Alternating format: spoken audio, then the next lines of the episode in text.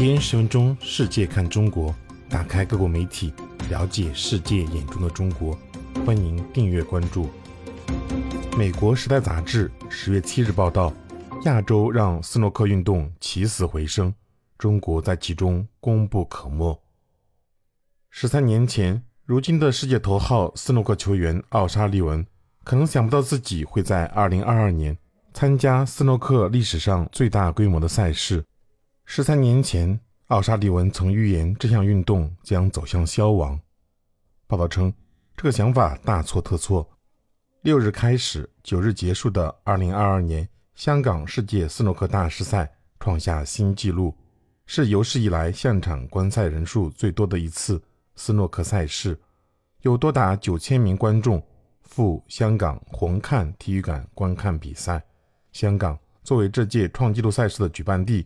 或许反映了亚洲是如何让这运动重新焕发活力的。斯诺克运动是19世纪晚期由驻扎在印度的一名英国陆军军官发明的，但到了上世纪90年代，它的受欢迎程度开始下降。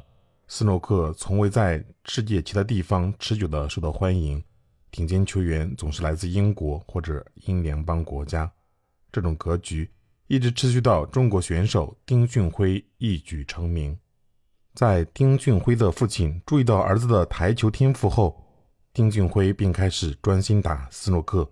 十几岁的时候，他被送到英国谢菲尔德，那里每年都会举行世界锦标赛。当年轻的丁俊晖对阵多次获得世界冠军的亨德利，并在2005年的中国公开赛上一举夺冠后，中国获得了一个代表人物。这一时刻成为这项运动在中国崛起的催化剂。打理多位世界顶尖球员事务的冯静文说：“突然之间，中国人和亚洲人认为这是一项他们可以获胜的运动。”据报道，世界斯诺克公司估计，亚洲的斯诺克爱好者人数约为3.5亿。从人口结构来看，这些爱好者较其他地区更加年轻。在英国，50岁以下的斯诺克爱好者年龄比例只有27%，而在中国，处于这一年龄阶段的斯诺克爱好者有百分之八十，这推动了这项运动在亚洲的发展。冯静文说，在重要的巡回赛中，有相当一部分参赛者是中国球员，他们很年轻，而且表现出色。一些中国球员在很年轻的时候就拿了冠军，所以我们吸引的观众有着不同的类型。考虑到中国乃至亚洲的人口基数，斯诺克运动现在在亚洲。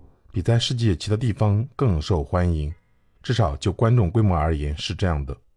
斯诺克运动评论员亨登说，在疫情爆发前，职业巡回赛已经相当依赖亚洲市场。这两年，约三分之一的重大赛事在亚洲举办。亨登指出，赛事转向在亚洲举办有助于提高职业球员的收入，因为在中国举办的赛事奖金尤其丰厚。